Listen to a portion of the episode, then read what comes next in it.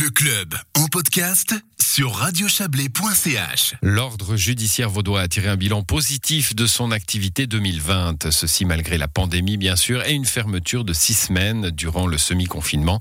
La justice cantonale a présenté le détail de ses résultats ce matin. Le point avec Joël Espy.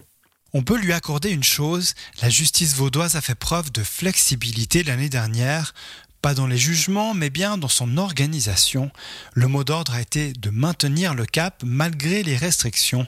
C'est ce qu'explique Eric Kaltenrieder, président du tribunal cantonal vaudois. Oui, pour nous, il était absolument fondamental de pouvoir maintenir nos prestations au plus haut niveau possible, ce qui a été le cas, puisque sous réserve d'une période de six semaines durant le premier confinement, tous nos offices ont rendu leurs prestations quasi normalement durant l'année 2020. Une normalité qui ne s'est pas faite sans effort.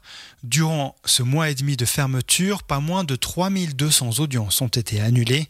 Il a donc fallu rattraper le coup durant l'année. Alors nous avons tenté de fixer plus d'audiences en étendant les horaires qui leur sont dévolus, en commençant plutôt le matin, plutôt l'après-midi. Nous avons également engagé des vice-présidents de tribunaux d'arrondissement et des juges de paix en ad hoc pour tenir des audiences supplémentaires. Le résultat, 3000 audiences qui n'ont pas pu se tenir au printemps ont tout même eu lieu l'année dernière. Et pas question de bâcler la tâche, aucun procès n'a par exemple été raccourci afin de gagner du temps. Pour ce qui est du bilan général, le nombre de nouvelles affaires a diminué de 7% pour atteindre près de 54 000 cas.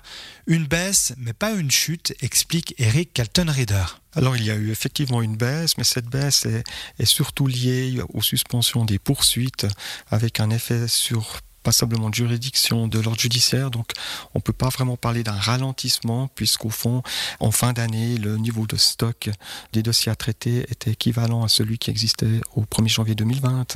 L'abandon des poursuites par certains gros organismes, comme les impôts, ont fait diminuer d'un quart le total de nouveaux dossiers. Donc, dans les autres domaines, prud'homme, non-contention, cours d'appel civil, etc., la baisse tourne autour des 10%.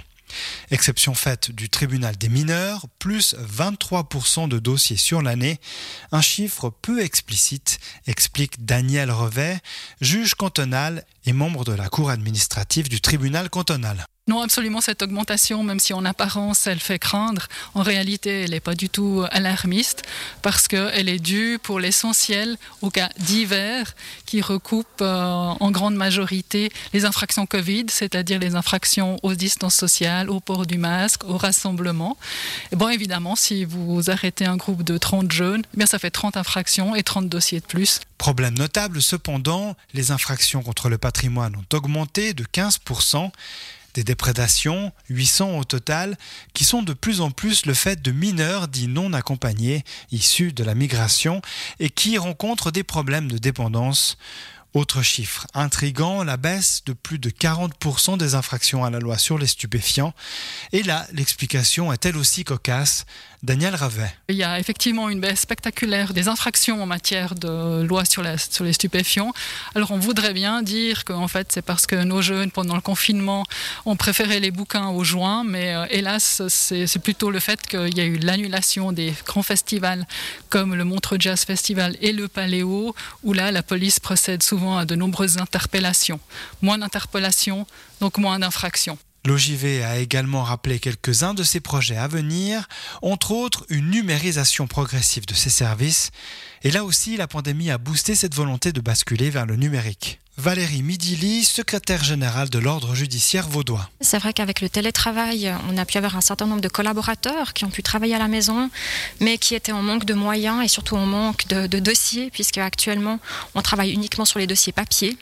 Et pour plus d'efficacité, en effet, euh, l'idéal serait d'avoir des dossiers euh, dématérialisés. Une aubaine pour le projet national Justicia 4.0.